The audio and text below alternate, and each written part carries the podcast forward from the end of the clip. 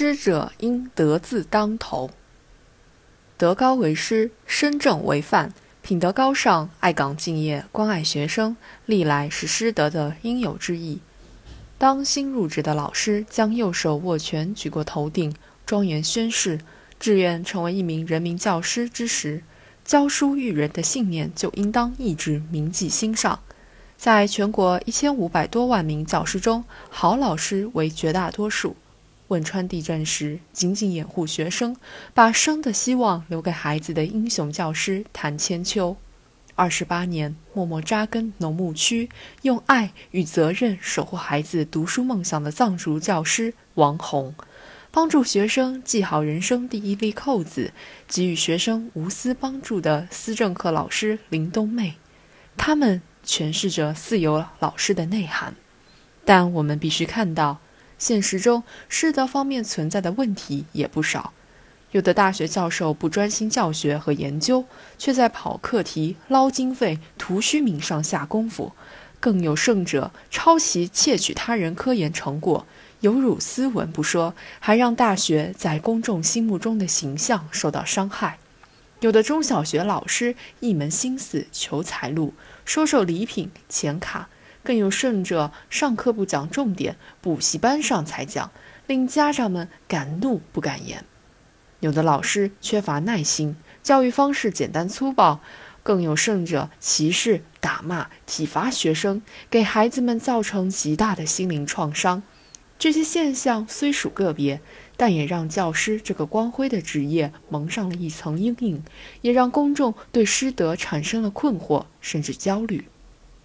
每一个职业都有自己的职业道德，但因为教师做的是塑造灵魂、塑造生命、塑造人的工作，所以人们对于教师品行的要求自然会严格于一般的职业。从这个意义上讲，社会对师德的焦虑自在情理之中。提升师德，关键要从老师的思想上下功夫。春蚕到死丝方尽，蜡炬成灰泪始干。燃烧自己，照亮别人，这些既是对老师的赞美，更是对老师的要求。老师既然选择了从事教师职业，就必须做好默默奉献、甘于清贫、愿为人梯的准备。如果一个老师教书育人的理想动摇了，爱生如子的信念缺失了，或是被金钱至上的价值观念诱惑了，被喧嚣嘈杂的氛围干扰了。就很容易突破道德的底线，造成师德的污点。教育工作本就是个良心活，指望通过教书育人来达到升官发财的目的，不现实，更不应当。因此，老师必须在选择职业之初就坚定信念，保持对于职业的敬畏感，同时在教书育人的过程中不断提高修养，提升境界，谨记为人师表，维护师道尊严。提升师德，还要扎紧制度的笼子。笼子扎得越是紧，空子才能没得钻。把师德摆在教师考核的首要位置，在岗位聘用、职称评审、评优奖励时，提高师德的比重，细化师德评价标准，建立全国统一的教师信息系统，严格记录教师的师德师风情况。实行师德一票否决，对违反师德行为真正做到发现一起、查处一起。只有利剑高悬，才能从根子上遏制住违反师德现象的发生。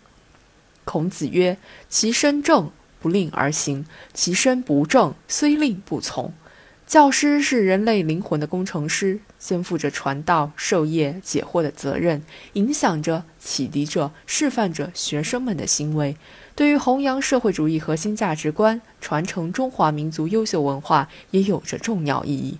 希望广大教师能够做到学为人师，行为示范，让教师真正成为阳光下最光辉的职业。